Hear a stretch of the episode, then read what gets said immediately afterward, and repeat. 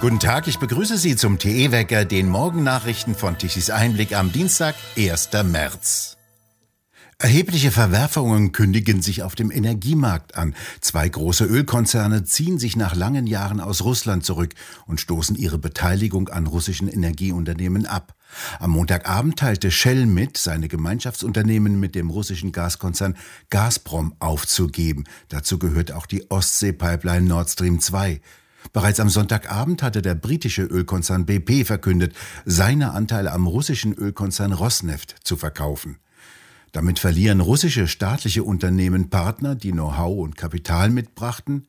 BP und Shell dürften den Wert ihrer Investitionen in Milliardenhöhe abschreiben. Beide Unternehmen stehen zusätzlich unter den Maßgaben der neuen Taxonomiepläne, nach denen nicht mehr in Öl, Gas oder Kohlevorkommen investiert werden soll. Dies gilt in grünen Kreisen bekanntlich nicht als CO2-neutral. So bleiben die wesentlichen Energievorkommen künftig in russischer, chinesischer und arabischer Hand. Es bleiben noch die französische Total und Exxon in Russland.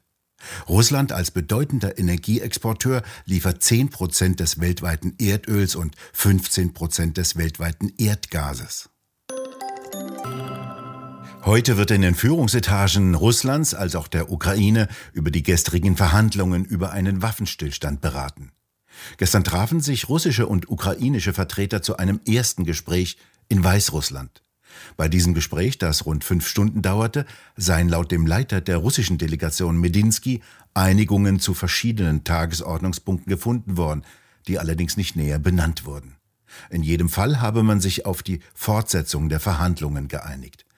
Ein Berater des ukrainischen Präsidenten benannte Reportern im Anschluss an die Gespräche als Hauptziel einen Waffenstillstand. Das nächste Treffen werde in den kommenden Tagen an der polnisch-weißrussischen Grenze stattfinden. Es gebe bereits eine entsprechende Vereinbarung. Vor diesem Treffen werden sich die beiden Delegationen mit den Führungen ihrer Länder über ihre Verhandlungspositionen beraten, sagte Medinsky. Ein Sprecher des US-Außenministeriums sagte in Washington, die Vereinigten Staaten würden die Bemühungen der Ukraine um eine diplomatische Lösung unterstützen. Doch sei es schwierig, einen Pakt zu schließen, solange die Kämpfe andauerten. Ab sofort dürfen keine Kriegsschiffe mehr durch den Bosporus und die Dardanellen fahren. Das NATO-Mitglied Türkei hat die Passage zwischen Mittelmeer und Schwarzem Meer gesperrt. Das ist gemäß einem internationalen Vertrag von Montreux der Türkei erlaubt. Präsident Erdogan hat die russische Invasion in die Ukraine verurteilt. In der Slowakei beginnt heute ein Großmanöver unter der Bezeichnung Saberstrike 2022. Diese Übung wurde seit fast zwei Jahren geplant. Es sollen rund 3000 Soldaten teilnehmen davon zwei Drittel aus den USA und ein Drittel aus der Slowakei, die direkt an die Ukraine grenzt. Ähnliche Übungen gab es in den vergangenen Jahren vor allem im Baltikum und teilweise in Polen. In der Slowakei zeigen Meinungsumfragen eine überwiegend ablehnende Haltung gegenüber einer auch nur vorübergehenden US-Militärpräsenz im Land. Deshalb sei mit Protesten zu rechnen, heißt es. Diese Übung soll noch bis zum 14. März dauern.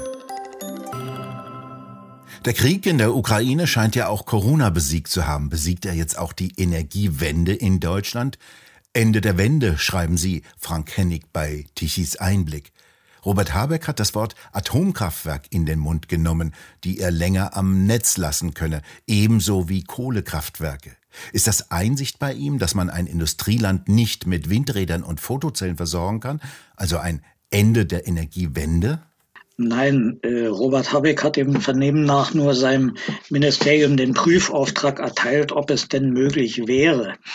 Äh, ich glaube, er hat im Moment den fiesesten Job im ganzen Kabinett und parallel dazu bricht jetzt sein grünes Weltbild zusammen. Ich möchte nicht in seine Haut stecken. Und auch die Grünen insgesamt äh, müssen sich jetzt überlegen, inwieweit sie äh, von ihrer grünen Fundamentalideologie gegen die Atomkraft eventuell abrücken.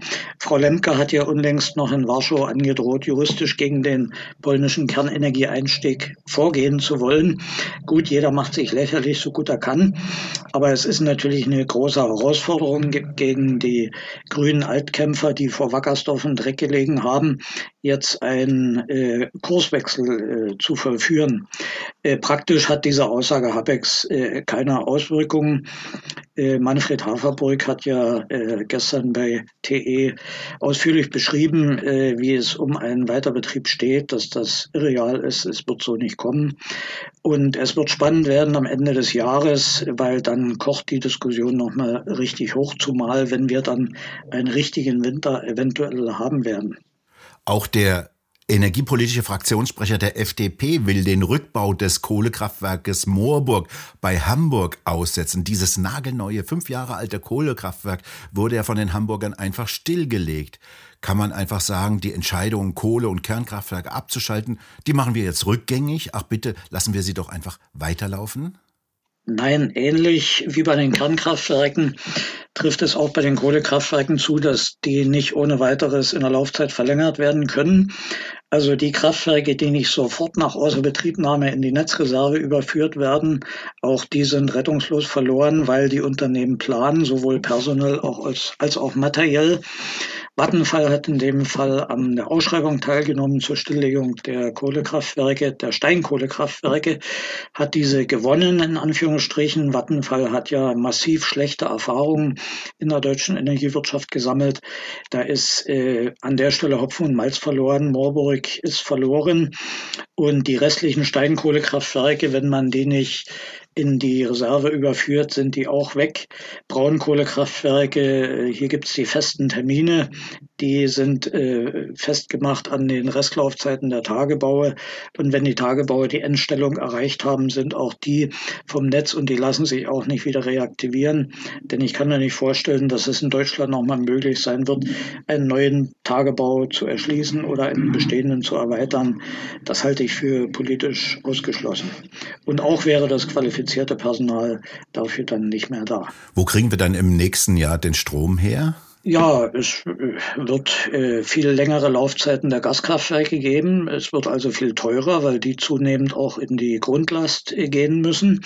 Wir werden massiv importieren. Ja, und dann müssen wir sehen, ob Demand-Side-Management, also die Regulierung der Verbraucherseite angewendet werden muss, ob also gezielt über rollierende Abschaltungen äh, hin und wieder das Netz auch stabil gehalten werden muss. Wird das also wirklich so kommen, wie das ja Grüne gesagt haben, dass wir nur noch dann kochen, backen, braten, Wäsche waschen dürfen, wenn Strom da ist, zufälligerweise? Das wird sich nicht umsetzen lassen, weil dann ist Industrie, die Großindustrie weg, der Mittelstand geht pleite und die Menschen wollen das nicht. Das hat keine Zukunft. Frank Hennig, Dankeschön. Bitte. Der Energiekonzern Vattenfall hatte gestern erklärt, dass die Vorbereitungen für den Rückbau des Kohlekraftwerkes Hamburg-Moorburg vorerst gestoppt seien. Bis Mitte März werde der Rückbau erst einmal nicht fortgeführt. Die Situation solle dann neu bewertet werden und Optionen für den Fall offen gehalten werden, wenn die Gaslieferungen aus Russland nach Deutschland möglicherweise eingestellt werden, sagte ein Unternehmenssprecher. Das fünf Jahre alte hochmoderne Steinkohlekraftwerk hatten die Hamburger Grünen nach jahrelangem Kampf abgewürgt. Dieses Kraftwerk, das zu den effizientesten gehört, war das vorletzte Grundlastkraftwerk im norddeutschen Raum.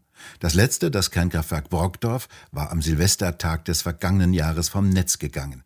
Damit verfügt Hamburg und der Norden über keine gesicherte Stromversorgung mehr und muss sich den Strom teuer aus vielen Quellen zusammensuchen.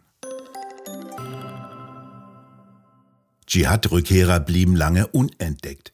Das machte die Lage noch gefährlicher. Offensichtlich sind die deutschen Sicherheitsbehörden mit der Situation überfordert. Ein Beispiel, 2015 kehrte Aslanbek S. nach Deutschland zurück.